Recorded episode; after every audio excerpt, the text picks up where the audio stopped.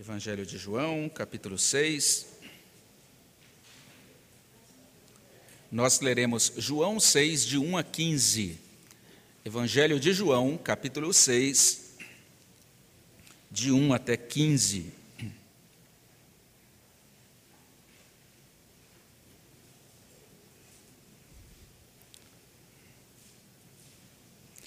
Nós louvamos muito a Deus também pela presença do nosso irmão Adinael, que fez uma cirurgia extensa, né, tempos atrás, meses atrás, está aqui conosco. Muito bom tê-lo aqui, viu, Adinael? João 6, 1 a 15. Vamos ler essa palavra de Deus a uma só voz? Vamos ler juntos? Depois destas coisas, atravessou Jesus o mar da Galileia, que é o de Tiberíades. Seguia-o numerosa multidão porque tinham visto os sinais que ele fazia na cura dos enfermos. Então subiu Jesus ao monte e assentou-se ali com os seus discípulos.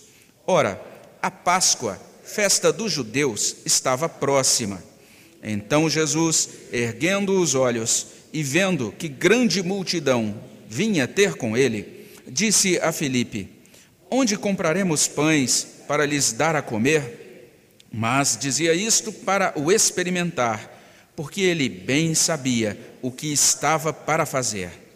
Respondeu-lhe Filipe: Não lhes bastariam duzentos denários de pão para receber cada um o seu pedaço.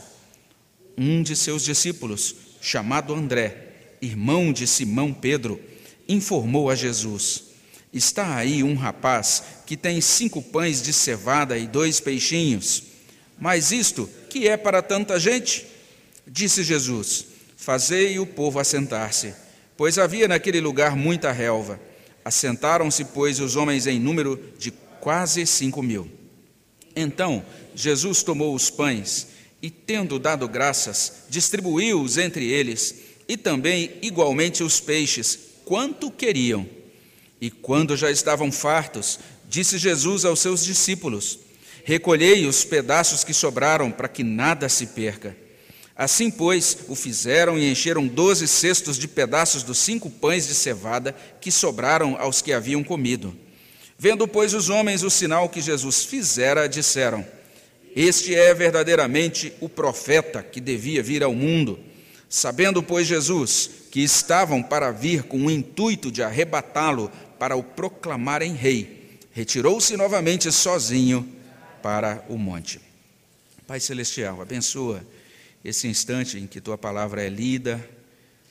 Pedimos que o Senhor traga, ó oh Deus, que o Senhor conceda a graça para que esta palavra que se encontra escrita na página da Bíblia, que ela venha para o nosso coração, Senhor. Que teu Espírito Santo nos ajude, nos abençoe, para que possamos compreendê-la, para que possamos, ó Deus, a partir desta compreensão, que isto nos ajude a pensar, ó Deus, biblicamente, a pensar de acordo com o Senhor, de acordo com o teu pensamento. E que o Senhor nos ajude, Senhor Deus, também a sentir, a viver, a agir, a caminhar diferente com base na tua palavra. Nós pedimos a tua bênção sobre o teu povo reunido nessa manhã, no nome de Jesus. Amém, Senhor Deus. Nós precisamos de Jesus Cristo, e a gente terminou de expressar isso no hino que cantamos, no hino 120. Careço de Jesus, de ti, meu Salvador, somente a tua voz tem para mim valor. De ti, Senhor, careço, do teu amparo sempre. Ó, oh, dá-me tua bênção, aspiro a ti. Isso significa que a gente precisa de Jesus para salvação. Essa é a, a nossa grande, a nossa primeira necessidade. Cristo como Salvador. É por isso que nós o chamamos de Salvador. Nesse hino, careço de Jesus, de ti, meu Salvador. Nós precisamos de Jesus como nosso amparo sempre, como nós cantamos nesse hino. De ti, Senhor, careço, do teu amparo sempre. Algumas pessoas zombam dos cristãos e dizem assim: Olha, para vocês cristãos, Deus é como se fosse uma muleta. Vocês não conseguem andar sozinhos, vocês dependem de Deus como uma pessoa com um defeito físico depende de uma muleta. E esta é uma crítica que é feita por muitos que combatem o cristianismo.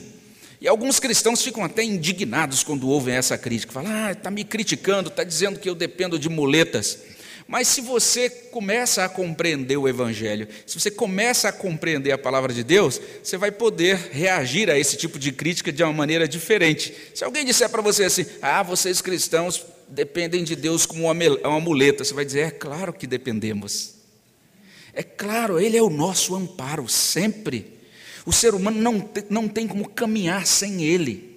Todos nós, todos os seres humanos precisam do Senhor Jesus Cristo nós prosseguimos nessa vida amparados por Jesus Cristo, nós nos escoramos nele e por isso nós dizemos que temos um excelente amparo. Na verdade, o ser humano tem duas opções: ou prossegue descambado, cambaleante, ou às vezes simplesmente prostrado, como aquele homem que é mostrado no capítulo 5 do Evangelho de João, que há 38 anos estava deitado. Ou então o ser humano se ampara em Jesus Cristo. Essas são as duas únicas opções existenciais. Nós admitimos isso sem dificuldade, nós somos aquecidos pela, pela luz do Senhor Jesus Cristo, nós nos abrigamos sob a sombra de Jesus Cristo, nós comemos e bebemos pela provisão de Jesus Cristo, nós nos alegramos por causa dele, nós somos consolados também por ele. Nós compreendemos, como afirmou o apóstolo Paulo lá em Colossenses 1,17, ele é antes de todas as coisas e nele tudo subsiste. Então nós subsistimos nele e não temos vergonha de admitir isso. E mais do que isso, para nós, é verdade o que nós cantamos nesse hino: somente a tua voz tem para mim valor. O que quer dizer isso? Quer dizer que a palavra de Cristo é que nos concede todas essas bênçãos. É a palavra de Cristo que concede salvação, é a palavra de Cristo que concede consolação, é a palavra de Cristo que concede santificação, é a palavra de Deus que provê todas as coisas. A voz de Jesus equivale à palavra de Jesus.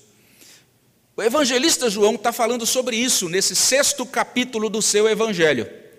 Todo o sexto capítulo do evangelho de João está destacando Jesus Cristo, está destacando a palavra de Jesus Cristo, está falando exatamente é, de Jesus Cristo de uma maneira muito peculiar, e isso muito vinculado à Sua palavra. A gente vai ver nesse capítulo 6 de João que por Sua palavra Jesus multiplica o pão. É pela palavra dele que o pão é multiplicado, a gente vai ver isso agora.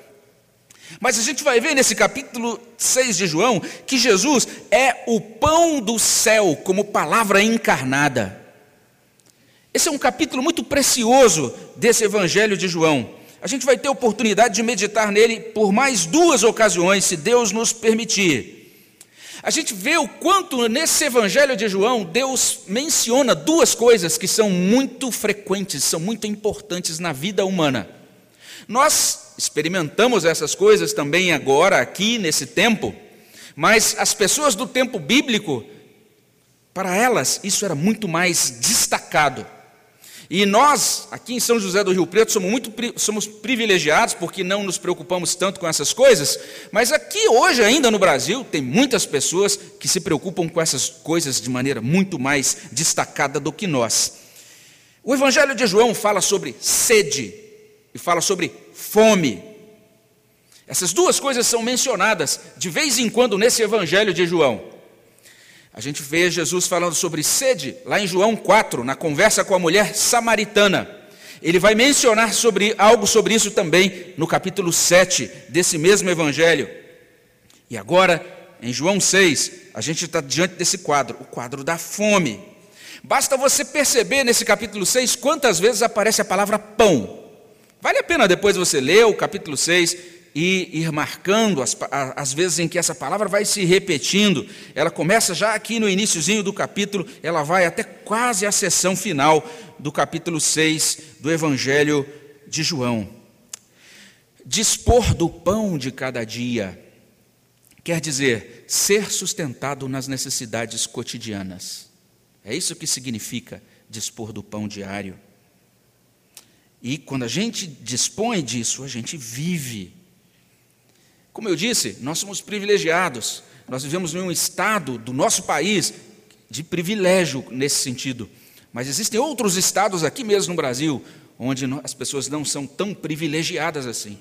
E elas têm que lidar todos os dias com essa dificuldade do pão cotidiano, do sustento diário. João começa a nos falar sobre isso, e ele vai chamando a nossa atenção para isso, e ele primeiro constrói um contexto, que está a partir do verso 1. A partir do verso 1 de João 6, ele nos mostra o tempo e o lugar em que acontecem esses fatos que são descritos aqui nesse capítulo. Ele inicia dizendo assim no verso 1: Depois destas coisas, isso não significa que o que está aqui aconteceu no dia seguinte ou imediatamente né, após o que está no capítulo 5, mas aconteceu alguns meses depois. Alguns chegam a dizer que provavelmente de seis, entre seis meses e um ano após aquela visita de Cristo a Jerusalém, no capítulo 5.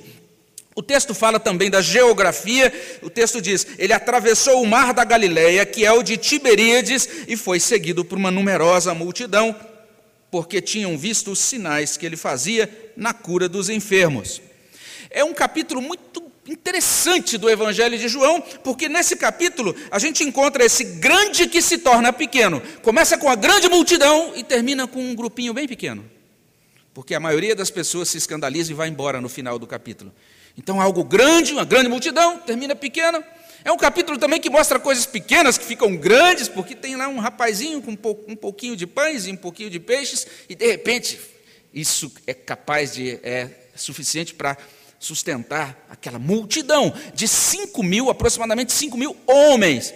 Mas o texto vai nos ensinar que, além de homens, porque é uma palavra que identifica apenas os homens adultos, mas existiam também crianças ali naquele grupo. Coisas interessantes nesse capítulo. O nosso Senhor ele sobe ao monte, ele se assenta, como diz o verso 3. Esse é um modo judaico de escrever. Quando o texto bíblico no Novo Testamento fala sobre isso, o Senhor Jesus se assentando e se sentando com os seus discípulos, isso é bem interessante. Na nossa cultura, quando alguém vai falar algo importante, ela se coloca de pé diante da plateia. É assim que funciona na cultura ocidental. Na cultura judaica, quando um mestre tinha algo importante a dizer, ele se assentava.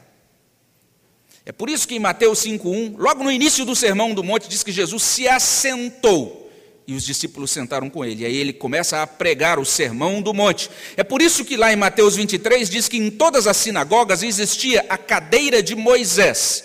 Porque quando chegava o momento do ensino na sinagoga, o rabi, o escriba, o fariseu, ele se sentava na cadeira, naquela parte da sinagoga, que era uma cadeira literalmente chamada cadeira de Moisés, e aí era o momento que todo mundo se assentava para ouvir a coisa importante que ia ser dita.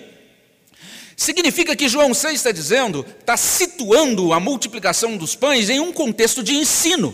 Jesus está ensinando os seus discípulos, ele está tendo um momento de doutrinação, de ensino ele está transmitindo a sua palavra aos seus discípulos. É isso que está acontecendo no início desse evangelho, desse capítulo 6 do evangelho de João. João ainda menciona uma outra coisa, e só ele menciona isso.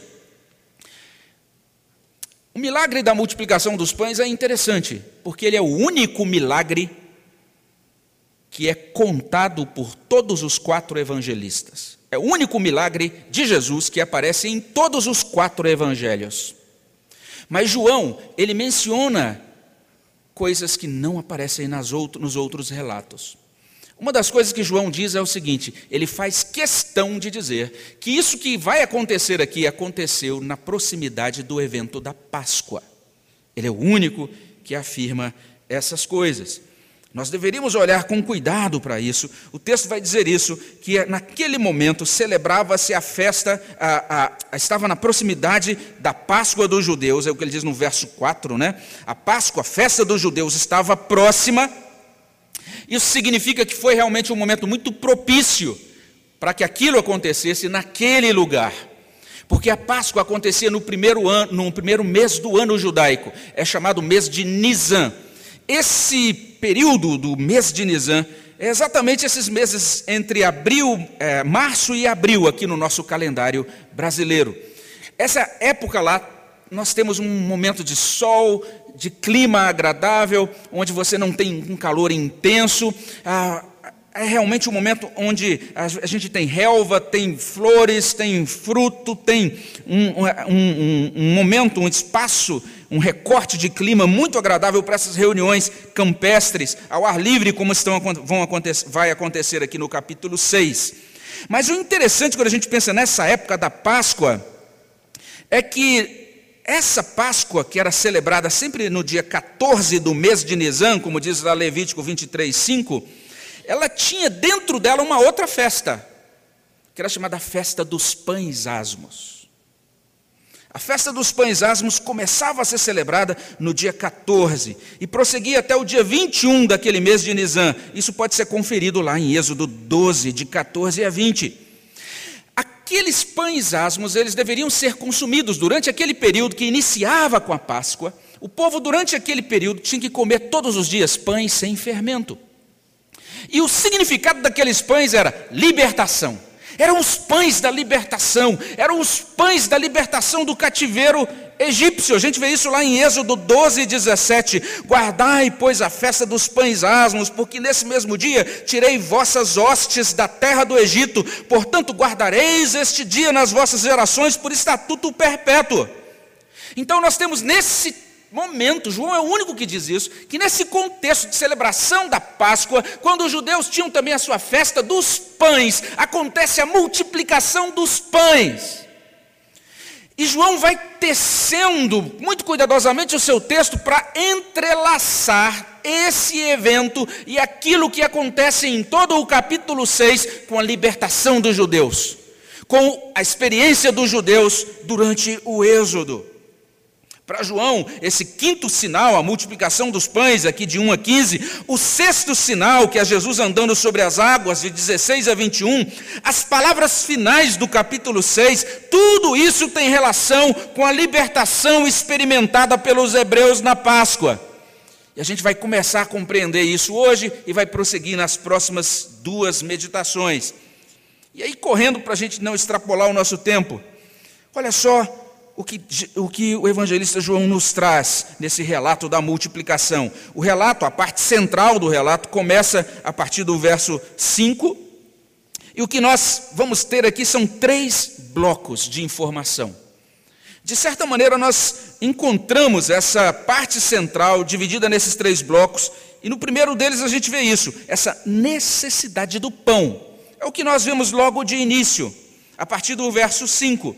O texto, nessa parte, logo depois da introdução, nos fala sobre essa necessidade necessidade do pão. O relato inteiro desse quinto sinal contém algumas falas de Cristo, quatro falas. Tem três falas explícitas, três vezes em que Cristo fala claramente, as palavras dele são registradas no texto, e tem uma fala que não é registrada no texto, é uma fala implícita, a gente vai entender isso daqui a pouquinho. Mas a primeira fala é um teste, está aí no verso 5. Então Jesus disse a Filipe: Onde compraremos pães para lhes dar a comer? E o verso 6 diz assim: Mas dizia isso para o experimentar, porque ele bem sabia o que estava para fazer. Isso dá o tom do capítulo. Todo o capítulo, de certa maneira, é um desdobramento disso. A palavra de Jesus, nesse capítulo inteiro, é um teste para os discípulos. E ao mesmo tempo, essa palavra é um motivo de escândalo para aqueles que vão rejeitá-lo. O texto diz que Jesus ergue os olhos e vê a grande multidão no verso 5, daí ele chama a atenção de Filipe para a necessidade do pão. Eu quero só é, enfatizar isso. Jesus chama a atenção de Filipe para a necessidade do pão. A gente já está falando um pouquinho sobre isso aqui no nosso boletim.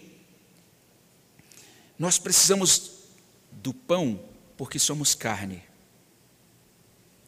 nós carecemos de sustento biológico, nós somos constituídos de matéria. Nós possuímos então essa vida biológica que demanda alimento para sustentar as forças, como a gente lê lá em Salmo 104:15. E é por causa dessa necessidade de pão que nós estudamos, que nós trabalhamos. Essa é a necessidade fundamental. É lógico que você pode dizer assim: não, eu quero ter tal profissão porque eu quero me realizar nisso e naquilo. Ah, eu quero é, tal formação porque eu quero aprender coisas, eu quero ser um pesquisador, eu gosto de conhecer novas coisas, eu gosto de aprender, aprender sempre coisas novas.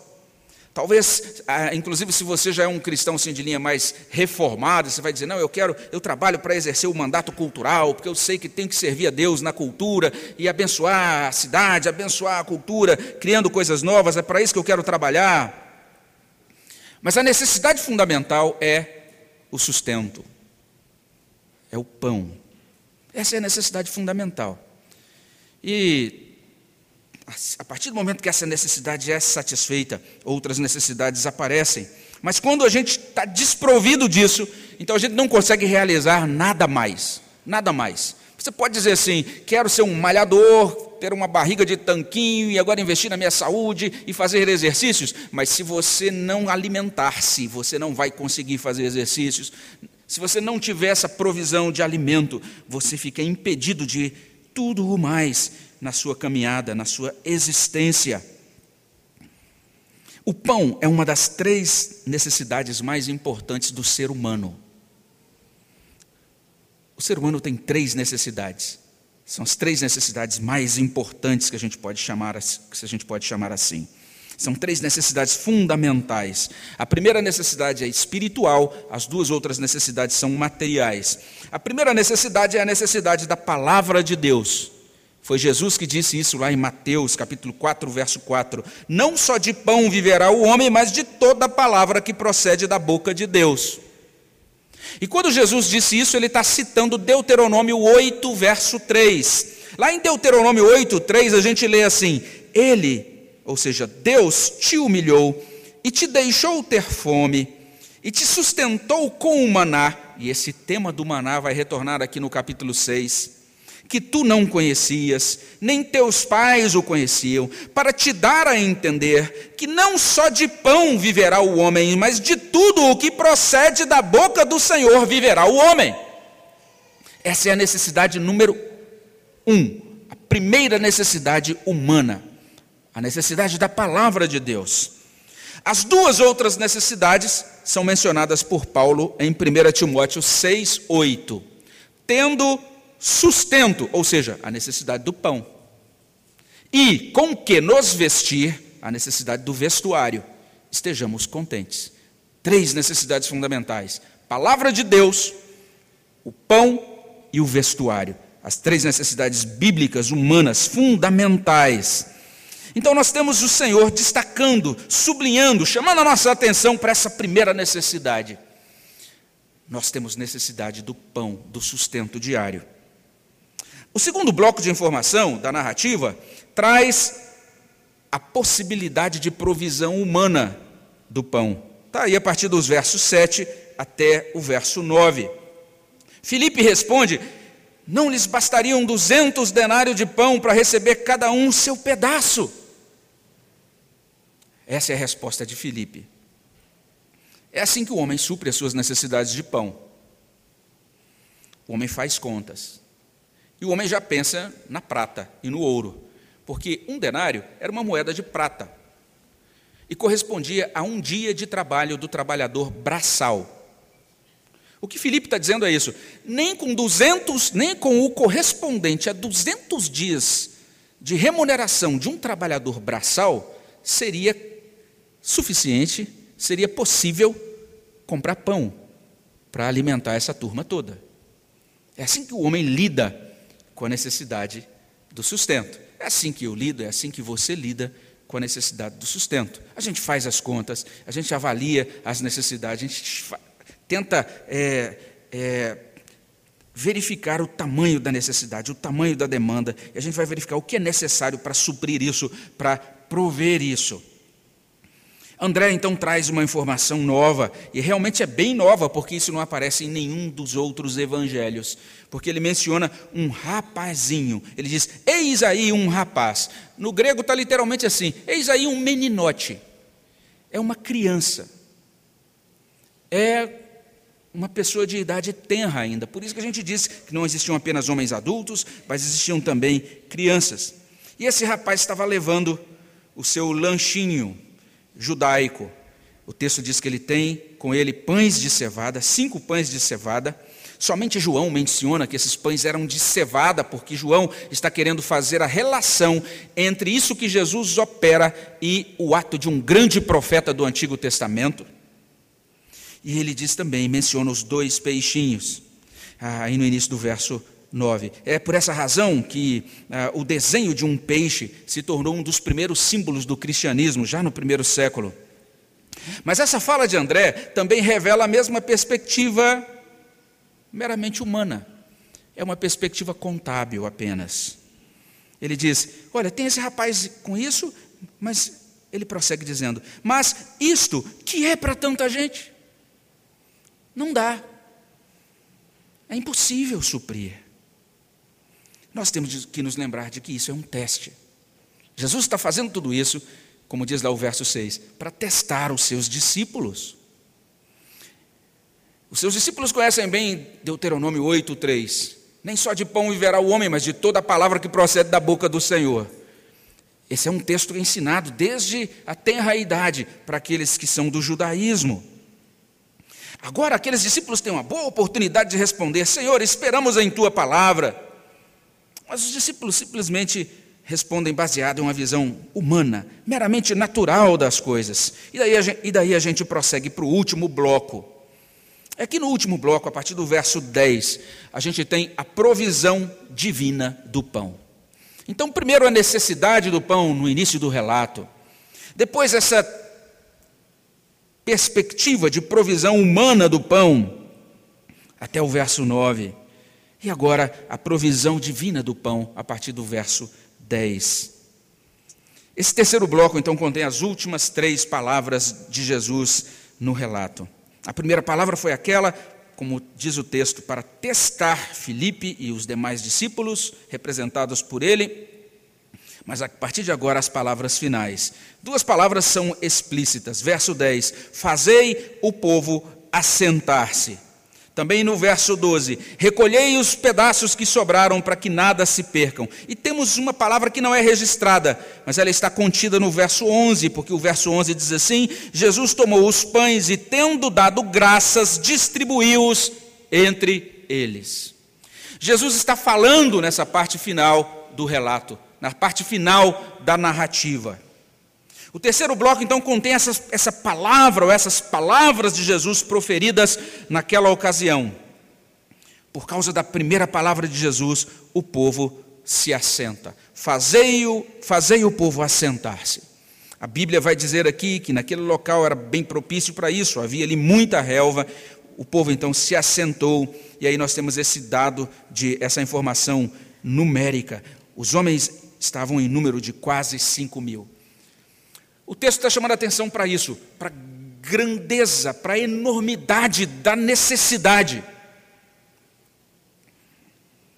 E quando pensamos nesse número 5 mil, e quando pensamos naquele rapazinho com os seus, seus poucos pães e os seus poucos peixes, o texto, está, o texto está chamando a nossa atenção para isso, para a completa incapacidade dos recursos meramente humanos para prover, para suprir, para atender aquela grande necessidade.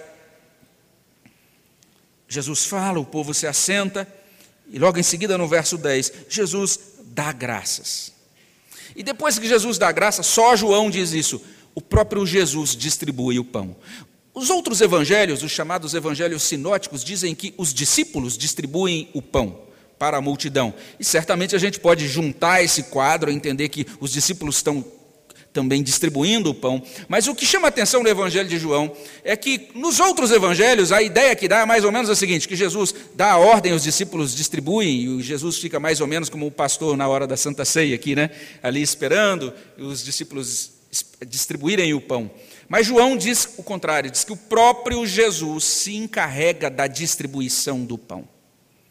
O próprio Jesus se encarrega do serviço do pão e ele ajuda a distribuir o pão para aquela multidão. A primeira palavra, o povo se assenta, a segunda é Jesus dando graças e distribuindo o pão. E o texto vai trazer algumas informações. O verso 11 diz assim: Também, igualmente, ah, não distribuiu apenas o pão, mas também igualmente os peixes. Mas o interessante é o final do verso 11. Diz assim: Quanto queriam. Você já deve ter participado daqueles acampamentos, né? Em que de repente alguma coisa não dá muito certo. E alguém diz assim: Olha, gente, hora do jantar. Cada um pode se servir, mas só pode pegar um bife. Talvez tenha visto isso, né? Porque agora você tem que restringir realmente o consumo, porque não é possível atender todo mundo. Se, alguém quiser comer cinco bifes, vai dar problema para os outros. O texto está dizendo que as pessoas comeram o quanto quiseram. Ou seja, aquelas que quiseram pegaram um, outro pedaço de pão e aquelas que quiseram pegaram mais peixe. Elas comeram o quanto quiseram. E não apenas isso, mas você vai perceber o verso 12 começando assim: quando já estavam fartos, ou seja, eles comeram até se fartar, foi resolvido o problema da fome naquele momento. Eles comeram de maneira tranquila, tiveram provisão abundante, comeram até estarem fartos, como diz o verso 11. O milagre está acontecendo aí, o milagre acontece nesse momento. Esse é o quinto sinal do Evangelho de João. Acontece logo após a ação de graças, o povo come o quanto quer comer, até se fartar.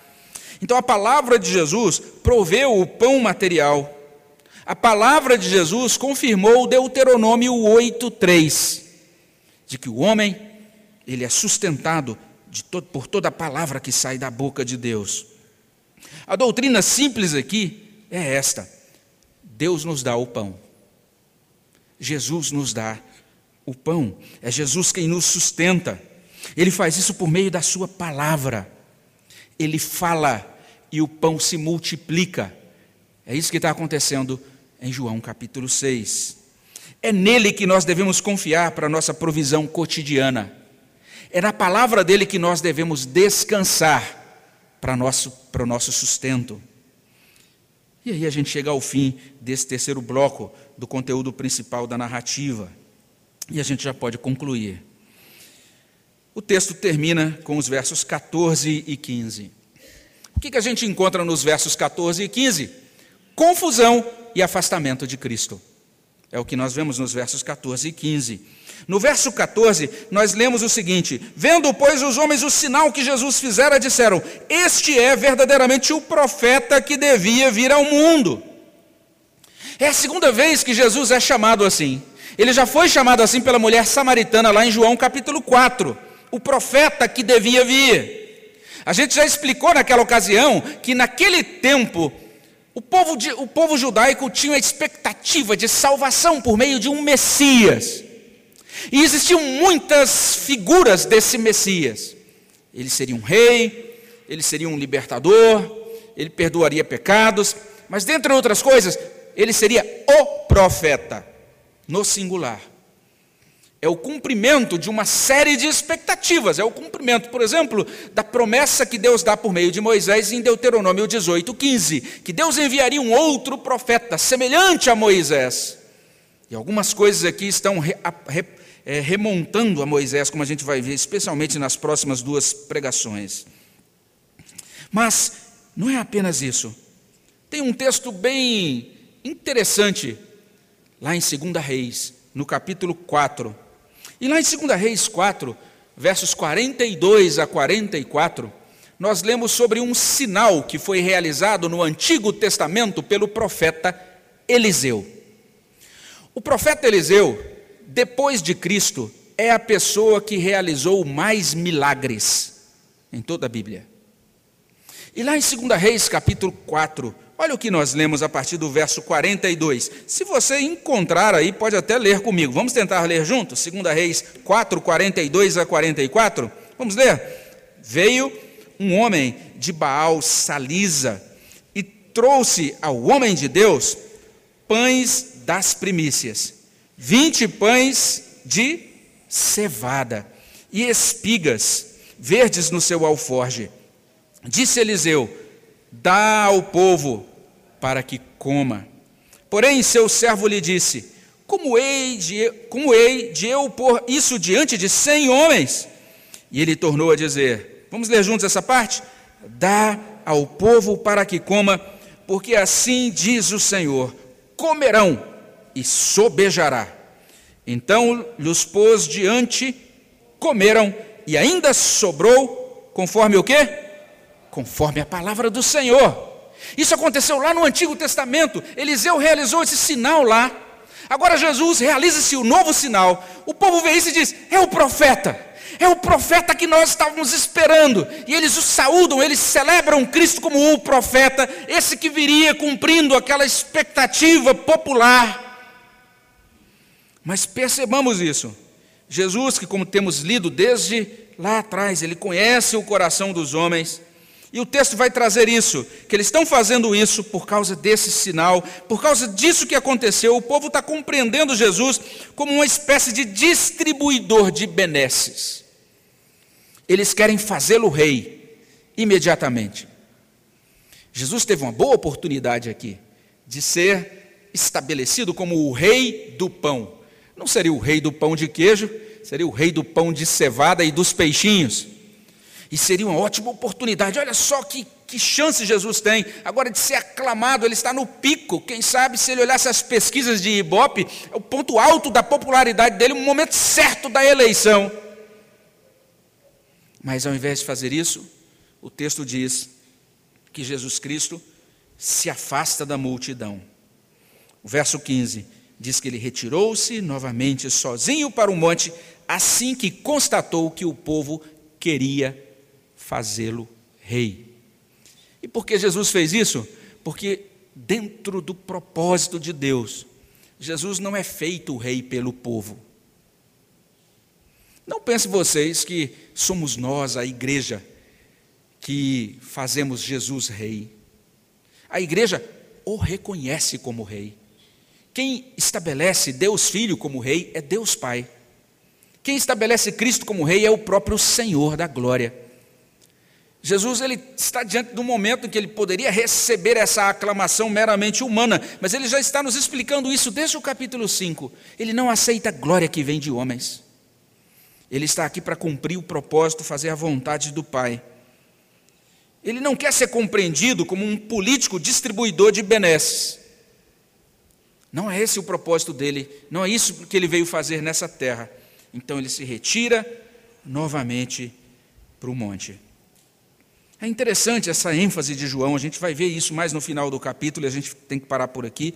Mas João vai destacando aqui e em outros lugares que a presença de Jesus e a bênção de Jesus, porque João enfatiza muito a questão da presença de Cristo, dizendo que Onde Cristo está, a glória de Deus está. Vimos a sua glória, glória como do unigênito do Pai.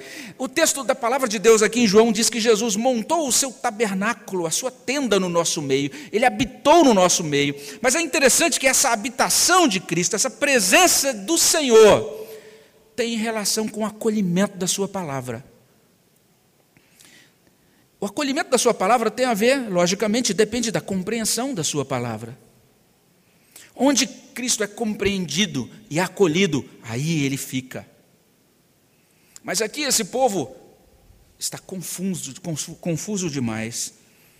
Então nós temos o texto, essa parte do relato terminando com confusão. E logo depois, por causa da confusão, considerando a confusão, agora o afastamento do nosso Senhor Jesus Cristo. E a gente para por aqui. O que nós temos diante de nós é um teste. Jesus chamou a atenção de Felipe para a questão da necessidade do pão, para a necessidade do pão. E diz o texto, ele fez isso para testá-lo.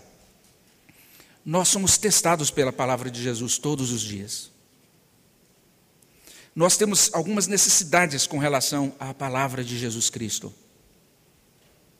Nós precisamos de graça de Deus para compreender afinal de contas, a palavra de Jesus Cristo. Na palavra dele, ele revela quem ele é, o que ele realiza, o que podemos esperar dele, quais são as suas promessas para nós. Nós precisamos de graça e de bênção do Espírito Santo de Deus para que esse, essas verdades sejam trazidas para dentro da nossa mente. O cristianismo tem a ver então com esse pensar, com esse trazer para a mente, com essa percepção da nossa mente da palavra de Deus. Somente quando a gente compreende a palavra de Deus, a gente consegue começar a pensar a palavra de Deus. Somente quando a gente começa a pensar, a meditar na palavra de Deus, iluminados pelo Espírito Santo de Deus, é que a nossa mente começa a ser transformada. Transformai-vos pela renovação da vossa mente. Somente quando a nossa mente é transformada pela palavra de Deus é que nós começamos a pensar não mais segundo o homem natural. Nós continuamos tendo toda a sabedoria, o bom senso, que a gente pode chamar assim, do bom senso da razão humana. Mas nós entendemos agora as coisas pela perspectiva da palavra de Deus. Nós não abandonamos a razão, mas agora nós temos uma razão iluminada pelo Espírito Santo de Deus. É nesse sentido que nós podemos ser feitos sábios, como diz lá o livro de Provérbios. As pessoas que são sábias são aquelas pessoas que pensam segundo a palavra de Deus. A gente começa a ver o mundo, a enxergar a vida, a enxergar as coisas. A gente começa a enxergar até a nossa necessidade de pão, conforme a palavra de Deus. Não mais de uma perspectiva ou conforme uma visão meramente natural, meramente humana. A Bíblia diz isso, que os pensamentos de Deus não são os nossos pensamentos. Os pensamentos de Deus estão lá em cima, os nossos pensamentos estão bem distantes. Porque é assim mesmo. O homem natural não consegue aceitar as coisas do Espírito Santo de Deus. Nós precisamos que elas sejam trazidas a nós pelo Espírito Santo de Deus. A Bíblia está chamando a atenção para isso, o quanto nós somos obtusos, o quanto nós somos naturalmente broncos, o quanto nós temos dificuldade de compreender as coisas básicas da palavra de Deus.